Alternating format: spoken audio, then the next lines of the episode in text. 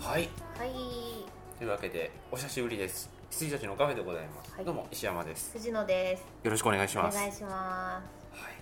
というわけで久々またこう久々にはい撮っているんですけれども、はい愛はしてたんですけど、うん、うん撮ってなかったですねはいそれでこうあのーまあ映画の話でもと思うんですけども、俺前回お会いしてから1ヶ月ぐらい経ちますから映画ね一本も見てないあーまあ忙しかったですからねバタバタとそう今日見てみたら、あの前回霧島部活やめるってよが今はい届いてて、見たいんですよねって話してるけど、継続中見たいんですよ ねはいうん1ヶ月全く変わってないっていうディスカスもだいぶ無駄に、うんまあ仕方ないです月何本のね定額なんで、いやーということで見れてないはいはい藤野さんの方も私あのえっ、とあれこれいつ言ったのかわかんないんですけどうん私2月にせあのすごい体調崩しまして、うん多分話してないあそっかそっ僕はかちょっと夕飯をあ食べながどうらぞ食べてくださいリスナーに言ったのあそう はい、 2月に、あのーまあ、まず喉が痛いなとうんうんこれは風邪だなと思って、であのルルとか飲んでたんですけど、全然効かなくてですねであのー、まあ、病院行って普通に風邪薬もらいましたと、でそしたら咳以外の全てのものがなくなったのに、うん咳だけずっと残っちゃって、うんでどうしたもんだろうと思ってですねまた病院に行ったら気管支炎ですとうんで気管支炎の薬をもらいましてであの本当に咳が止まんなくてですね、あの呼吸困難みたいになっちゃうんですよ顔が真っ赤になって息ができないからっていうのであの薬を飲んでたんですけど、うんあの全然効かなくて、うんもうこれ間違いなく気管支炎じゃねえよと思って、えー、と行ったのがその赤坂の個人クリニックだったんですけど、あのもうこれは大病院だと思って、あのいろいろなあの科があるそ、うだはい、総合病院が白い巨頭の病院じゃない病院には行ったんですけれどもで行ったらですねあの肺炎ですと言われてでまあ肺炎の薬を飲んでたんですであの1週間ぐらい飲み続けたら、うんあの咳だんだん収まってきたんですけど、うんあのまたぶり返してきてでただもうもらってる薬をねあのさ結局3週間分ぐらいもらったんで、うん3週間ぐらい飲み切って全然止まらなかったんで、もう一回その総合病院に行ったらあのーまあまだ肺炎だからねみたいな感じだったんですでいやいやその肺炎だからねってなんやねんと思って、こんなもう毎晩毎晩死にそうになってるのにと思ってですね貴様をハゲにしてやろうか デーモン小暮町ではい本当で すよあのーお前分かってんのかこの苦しみって感じでですねで今度はですねまたあの呼吸器科専門のうんうん病院に行ったら、うんあのこれも肺炎からの咳喘息よと、全息はい、はい、なんか喘息の一歩手前らしいんですけどね、って言われてあのー咳喘息の診断を受けましてであのこれですよまさにうん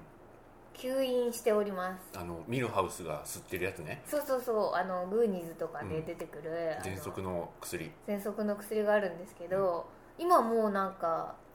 かっこよくなっちゃってて、なんかあのロワンピースのねダイヤルみたいなのねそれをなんこかうカチョンってやってあのー仮面ライダーの変身グッズ的な感じになってますよねそうなんですよあのカウントがあってですね、まあ、あの28回吸引できますよってやつで、1回吸引するとカあウンのダイヤルカウントが減がってる減っといてういくというすごいねいやーゼロノスだねこれ2個目だったんですけど1個目が5切った時、うんちょっとゼロのその気分でしたよもうしかもこうこっちはこっちであの夜寝れないから死活問題なんで、あと5回しか吸えないってなって早く行かなきゃってなりましたよはいだか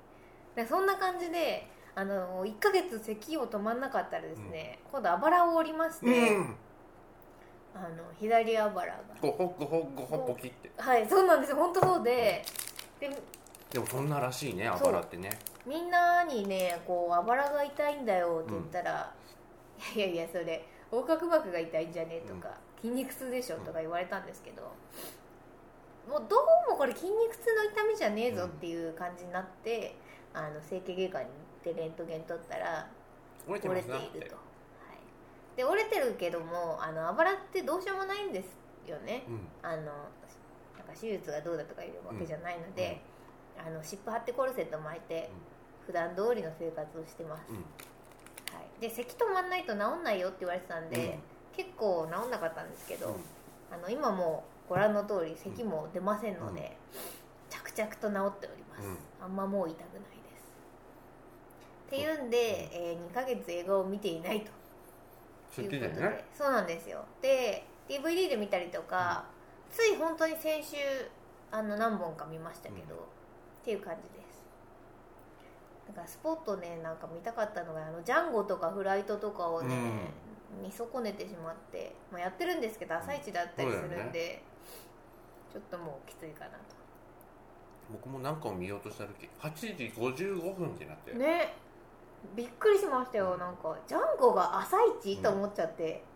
なんで朝ごろそうできたらあの夜夜だろうみたいなね、深夜にやってくれると嬉しいのに、ね本当ですよと思いました、はいえ見たのは覚えてる限りだとどんなもんですか、ね、私書いてますおおこれじゃなかったえーっ、とですねそんなね言うほどのあれじゃないんですけども、えーっ、と「ドラえもん」なんだっけなんかのミュージアムうんなんかのミュージアム あれとドラドラえパフュームのやつでしあょパフュームでうすんパフュームですとえーっ、と「ザ・キャビー」というあーはい知念に行きますはいだけですね多分「ゼロダーク」とか言いましたもんねうんはいあいや言ってるんじゃないありませんでしたっけ、うんとかえっ、とじゃあ「ドラえもん」とう「んザ・キャビン」と「ゼロダークサーティと」とある魔術の、あえー、と禁止目録インデックスと、えー世界に一つだけのプレイブック」あうんダイハードラストデイ」その辺は聞いた気がしますねじゃあえっ、と「ゼロダーク」までですかね、うんうんはいいやー特に特筆すべきものはなしと「ザ・キャビン」は良かったですよああ、はいキャビンってどんなやつだっけあ俺ーね2回ぐらいもうねあキャビンってこんな映画なんだ見よっかなっていうのを、うんもうこれ今日3回目ぐらいなんですよどんな映画かすら忘れててあの何にも知らない状態からはいはいザ・キャビン」って聞くと、まあ、ちょっと想像するものとは多分違ううん映画なんですよ、確かなんかあの若者たちが山小屋に行って、あの大うん惨殺されていく映画なんですけど、あのそれを監視してる人たちがいるんですようんっていうだからあの普通のそのジェイソンとか、あのピラニアとかピラニアはちょっと違うか、うんまあ、要はあのフレディとあのこかなんつうんだろうスプラッターあそうですそうです系ねはいスプラッターで何人もいる若者がラリパッパしてると殺されていく映画とはまたちょっと違う、うんなんかそそれはなんかこう計画的にやられていることだっていうので、あの非常に面白かったです、はいはいはいまたひとひねりというかひとひねり系なんですかね、はい、ひとひねりうんなのかあれなんかあれコメディとして作ってるのかよくわかんないんですけどあ真剣に作ってるのか、あの面白くなっちゃってるのかわかんないんですけど、すごい面白かったでーはい、そのような形す、で、はい映画は特になんかいいものは見てないと、うん、ドラモンは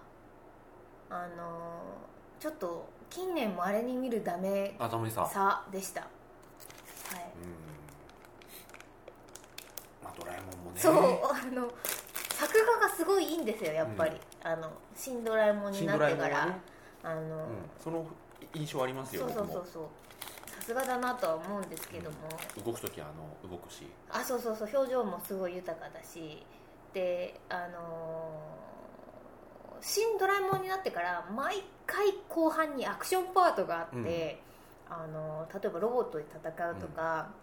なんだろうなんかまあ敵が暴れだしてそれに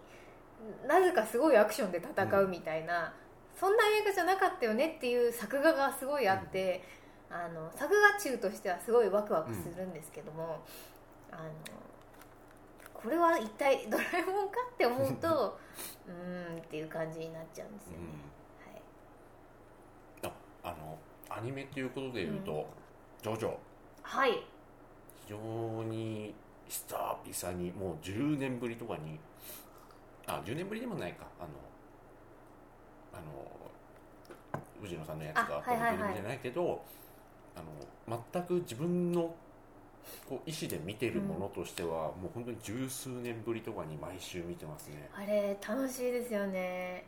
なん面白いか荒木さん大して何とも思ってないらしいんですけど、うん聞いたところによるとあのでしかもなんていうかあの出版社側はすごい不服らしいんですけど、へーあれにうんなんか私すごいよくできてるなと思っちゃって、毎週毎週15分ぐらいな感覚で見てますよ、早い早いって、ねエンディングもいいしうんオープニングもいいし、うん、オープニングあの1の時のオープニングはあよくできてるとは思いましたけど、あのちょっとなんだろうジョジョ自体がもう古いというか、うんもう昔からやってるものじゃないですか、うんはだからそれに合わせたようなあのクーガのオープニング見てる時みたいな感覚い、なんはでいすよ、はいうん古いものをリビルドしている時に残っているこの昭和っぽさっていうはい感じだったんですけど、2部は本当にいいねよかったですうよ、んあのオープニング、うん、2部って地味じゃないですかどうしても、んんはいはいなんだけどあのオープニング見て再評価ですよ僕そうなんかこれは大変だっていうなんか物語な気がしますよね、あ2部面白かったんだって、うんあのオープニング見ておうん思った、そうですよねう、あのサビのところでカズさんたちがんもうぐにょにょにょにょにょってなるところとか、その後にこうあの鉢巻き巻き直すところとか、最近のアニメにはないオープニングですよね、ちょっと前っていうか私そうただちよはね小そう学そう生ぐらいの時の「あの渡る」とか、うあの辺りうんのそうそうそうアニメのやり方というか、あのオープニングで全部ネタバレっていう、まあでもそれでいいと思いますよ、ね、うんそうなんですよすごいいいんですよあれ、うん、感覚としては、うんあの絵の作り方もそうですけどあのゲームのイベントシーンうん、うんを見てるような、はいだはいはかいらはいこうプレステ2の「ドラゴンボール Z」が出た時にスーパーサイヤ人になる瞬間とかで熱くなる感じ、はいはいはいはいそうですよね、よかったでございますよ、徐々もうちょっとなんで、うんもうちょっとで終わっちゃうんで、うんはい楽しみに見ておりますそんなわけで、はい、ちょっとよかったあと最近やっぱりナスネを買ってからああはいはいテレビ見るようになって、はいはいあのーまあ主にね鶴瓶さんの番組は全部見てるっていう「あの家族に乾杯」えースタジオ」えー「筋なし」あとは「キラキラアフロ」はいはい面白いしあと「YOU は何しに日本へ」ってああ夜やってますよあれね今度面白いですよねうんあれ面白いバナナマンのやあのバナナマンはこう電波少年風に、あのつ、首の首から上だけで出てるだけなんですけどあのツッコミ役としてメインはあの番組ディレクター、まあ、顔が映んない人ですよはね、いが空港に行って外国人にとにかく「YOU は何しに日本へ?」って質問するだけの番組なんですけど、はいあれ面白いね面白いですよね、うんであのなんか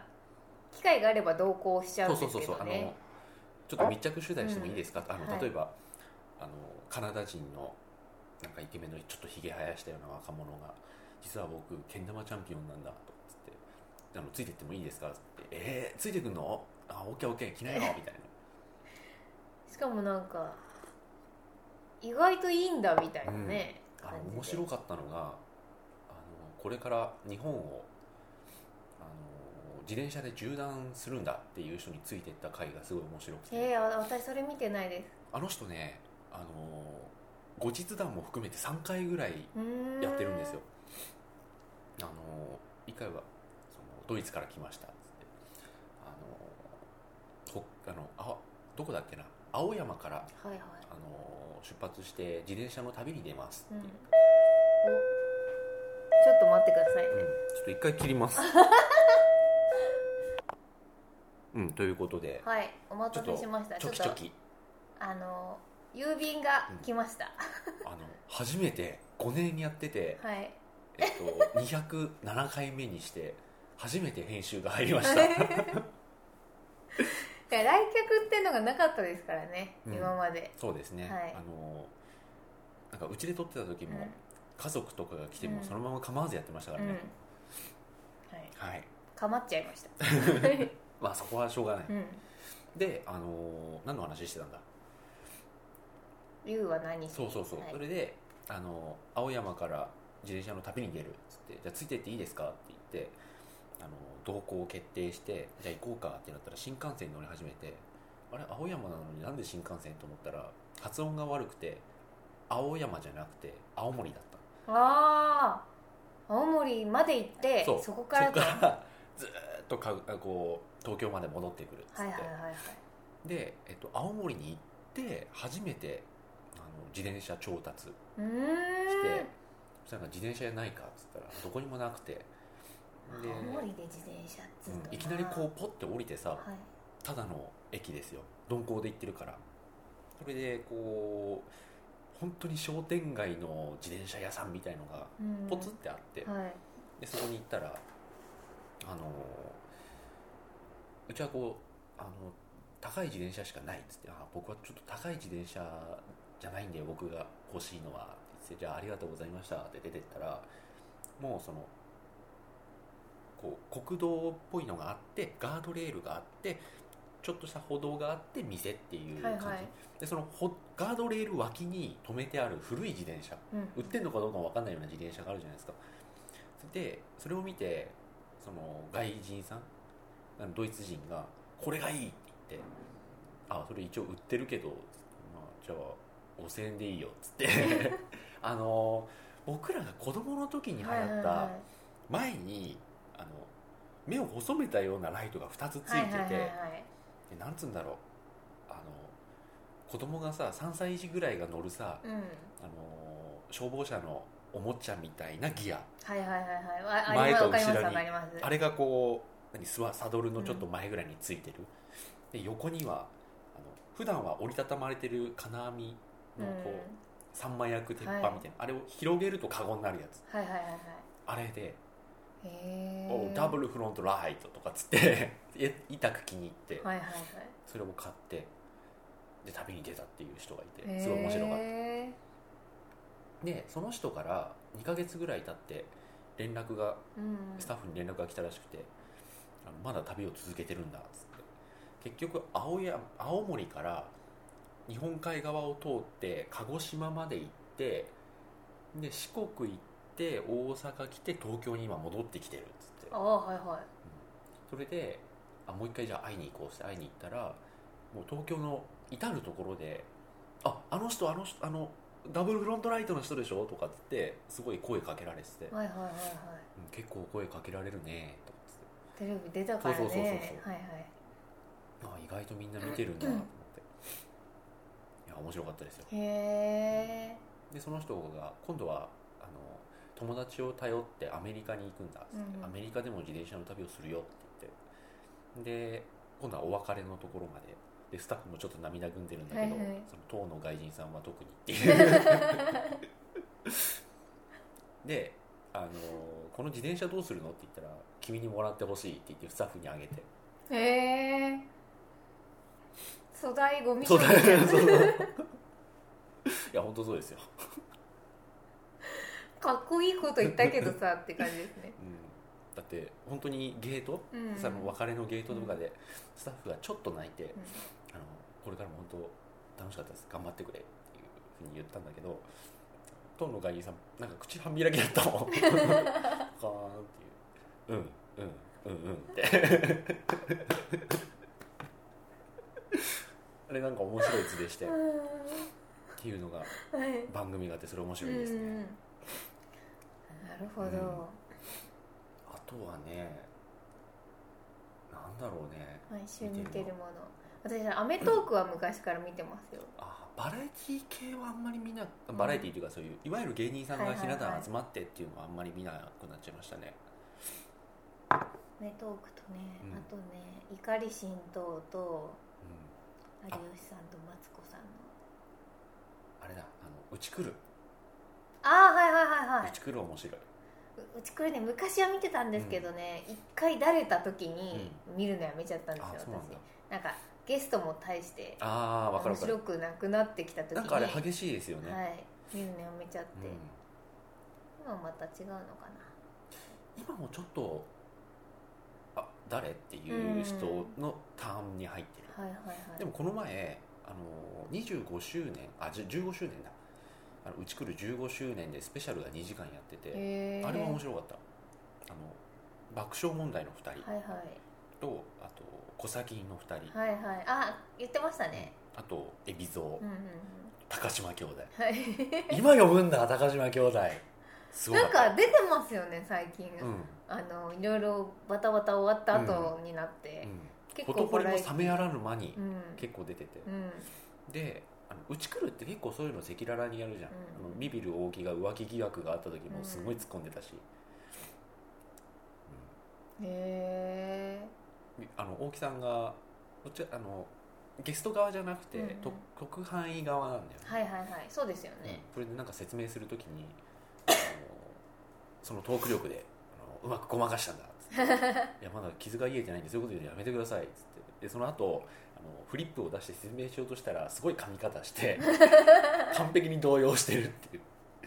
あと青木さやかさんも、はいはいはいあそう普段はホスト側ですよねそうそうそうであのあの人も離婚してうんうんシングルマザーになったから、うんそのことですごく言ってましたねうんああそうなんですかとそれと同じノリで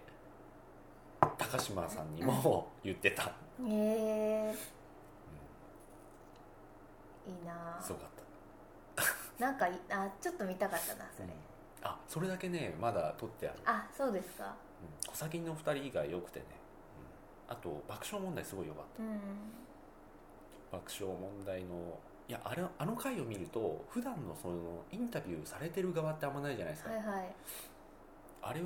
その素とかそのインタビューされてる側の爆笑問題を見ると、本当に頭おかしいのは太田さんじゃなくて田中さんだって分か そうるよ、そうそうそうそうですあの私ずっとラジオ聞いてたんうで、んうんもうあの人がおかしいのは分かる感じがしますいや俺ね、まあ、ラジオ聞いてて、あの人は本当に真面目な、うん、真人間だなとは思ってたんですけど一回ねだいぶ前ですけどあの爆笑問題の2人があのなんつうんだろうなんかのもう結構有名にちゃんとなってて、ピンで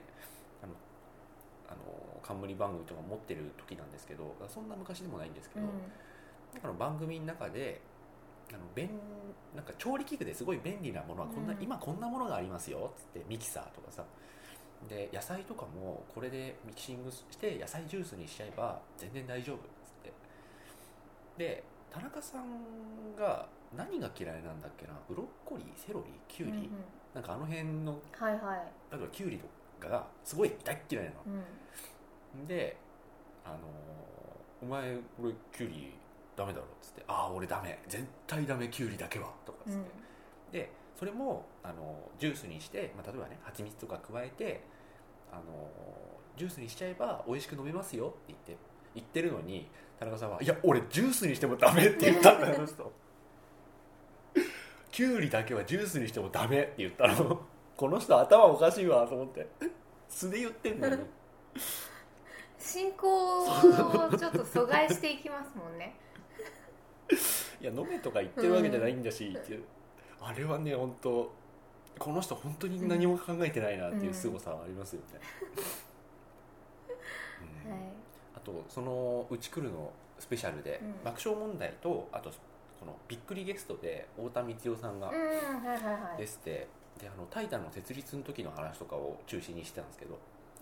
あのなんかねもともとどこだっけどこかの松竹かなんかの事務所にいて、はいはい太田さんがボーンって辞めちゃってでもうコンビも解散かなっていう時にあのその光代さんがマネージャー的なことをしてこれはもう会社作った方がいいんじゃないかみたいなことになった時に一番問題になったのがあの田中さんがコンビニのバイトが生き生きしすぎてるって いう そしたらそういう話をしてで田中があのコンビニのバイトしてる時にものすごく輝いてて、うん漫才してる時より輝いてどうしようかと思ったのっていう話をしたら田中さんが「そう俺はあの店でやりたいことがまだいっぱいあったんだ」とかって うんだから俺がシフトとかいろいろあるからさ、うんっていう話をしてて俺が抜けた穴を誰にも埋められないわけ7年もやってたからとか コンビニのバイトでやりたいことがいっぱいあったってすごいなっていうへえそっかなんか言ってましたね、うんラジオでもなんか言ってたなそれ、結構言ってますよねというのがあって面白かったです、はい、はい、爆笑問題の本も何個かあってう、ん、ありますね面白いですようん結構、そうだね高島兄弟すごかったねうんあの二人もあの二人で多少頭がおかしいねはあまああ分かんないなななんていうかね頭が、うん、素が分かんないんで私2人ともあの変な役とかもやるしで昔はトレンディードラマとかはいはやいそうでしたよねってたじゃないですか、なんだけど結構そのなんていうんだろう頭がおかしいっていうのもその例えば最近ニュースになったような負の方じゃなくて、結構変なふざけ方する兄弟なんだなっていう感じですうん、ね、うへんその兄弟トークがさ えうんあとあのなんだろう弟の方あの困った今眉毛の方が、はい 結構ビクビクビクしてる性格であのお兄さんの方は逆にあの結構どっしりしてるんですけど、であの弟の方がそのなんかもうねあのうちくるさんって結構こうびっくりゲストが来るじゃないですかあれ僕ああいうのダメなんですよ、うんとかつってこう、まあ、困った眉毛で言っててでその時にあのその後にお父さんの高島忠夫さんの話をしててであので中山の秀さんがでもあのうちとはいえいくらなんでもお父さんは呼べませんからねっていう話をした瞬間にお兄さんがちょっと後ろを見て「えっ?」て言ったのふざけてそしたらあの弟がピョーンって飛び上がって マジで「えっ?」ってなったのそしたら誰もいなくて「ちょっとやめてよ」とか言ってあの飛び上がり方すげえ面白かった困った前にそんなにびっくりするんだ、へえあとあの2人ともあの12歳ぐらいの時の写真見たんですけど、うんもうめっちゃくちゃ太っててへえでもなんか育ちましたもんね、うん背が高い印象もありそまうすし、そうそうだからその時ね10歳とか12歳とかで、お兄さん1 0 0キロ弟さん9 0キロとかそんなうん、へえ、写真でございましうた、んでこの頃すごい喧嘩しててあのもう重超重量級の喧嘩そうだですよね結構パンチが重いっていうかドンドンドンっうていーんう、うんそんな話をされておりましたへうちくるいいねあとふ普通にあの収録してる最中にお酒飲むじゃないですかえはいはいあれいいねあああれ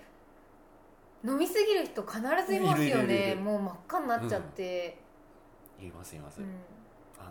ーあの人梅あの梅宮かいや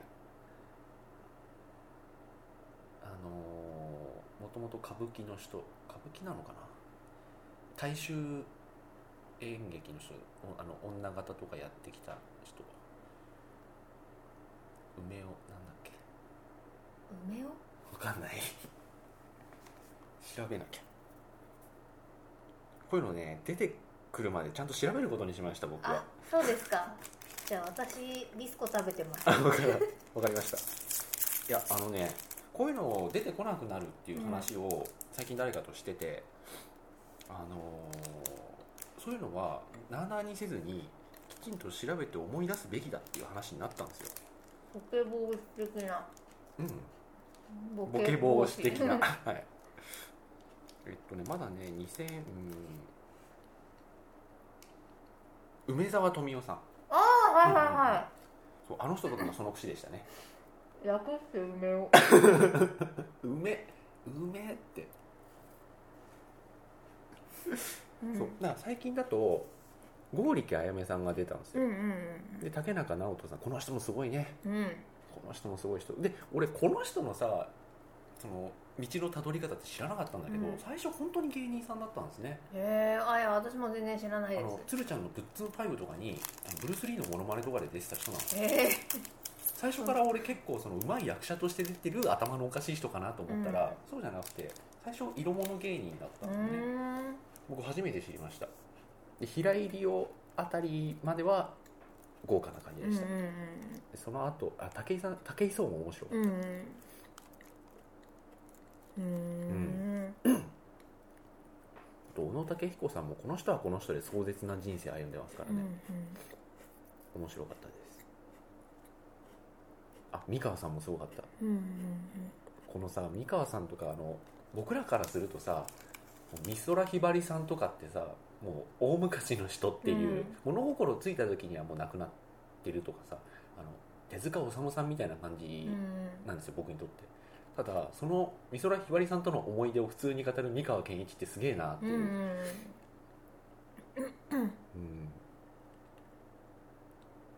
うんねそんな感じでございますねあ三遊亭好楽さんはいえはいうち来る良いですなるほどあとはまあ普通に映画撮ってでこれ分かってたことですけどああいうので映画撮っちゃうと見ないね見ない見ないねしかもなんか2倍速とかになっちゃいますよ私申し訳ないけどしかもあのプレステ3がさ、うん優秀でさ、うんあれ1.5倍速まで音声までつけてくれるそのうよですよね3分の2かって思っちゃうちもあの2倍速で音声つくので半分か 1時間でそうそうそうそう、アイアンマンみたいうな、うんあアイアンマン俺知らなかったんだけど4月公開なんだねそうですよ知らなかった最近まで本当どうなんですかねねあのいやなんか私どっちに転ぶかなって感じなんですよね、そうなんですかね、うん、暑いけど展開としては、うんあのポス本ポスター良かったですねあ本こそ良かったですね壊れて落ちてくアイアンマンのやつ、よかったよかったもうなんかさらばとかもうさらばとかもうさみたいなだってなんだっけ、何かが4やるよねトランスフォーマーだっけなスマホはもうやりますよねあだそれだ4やるんだスマホもやるしあともう一個なんかあったんですよね言わなきゃと思ってた方が忘れちゃった俺も忘れましたけどうんあのそっち系のですようんそっち系あとはあれですねあのスーパーマンですねの、はいあれもあれも今年だよねそうですねあれも6月とかだったっけなあマンマン・オブ・スティールそあそっか確かそう夏前ぐらいだった1月なイメーあまあ8月かもしれないけど、何かの6月と間違えてるかもしれないジうんまあ今年、うんはいはい、まあそのような形で、はいちょっとこんな感じでゆるゆると、あもうそんなに喋ってるんですね、はいはい。ま来週はあのあれをアカデミーの話あを、そうだそう、それの話もしないと思ってたん だ。しますよ、意外とこう脱映画話をね、あ映画の話はしていいんだけど、うんこう最近見たし映て画なをかさったですよあの見た映画をダラダラと語るのをこう脱却しようかなと思ってう。んおおいやいいものがあったらいそれはトピックスとして言えばいいんだけど、はいなんかこれとこれとこれを見ましてこれはまあ特に言うことありませんと か意味があるのかっていうまあ見ましたっていう意味ではいいと思うんですけど、はい、まあ、そういうのはもういいかなってうんいううん感じでございます、はなので、はいということでじゃあまたい来週来週はい、はいおやすみなさはい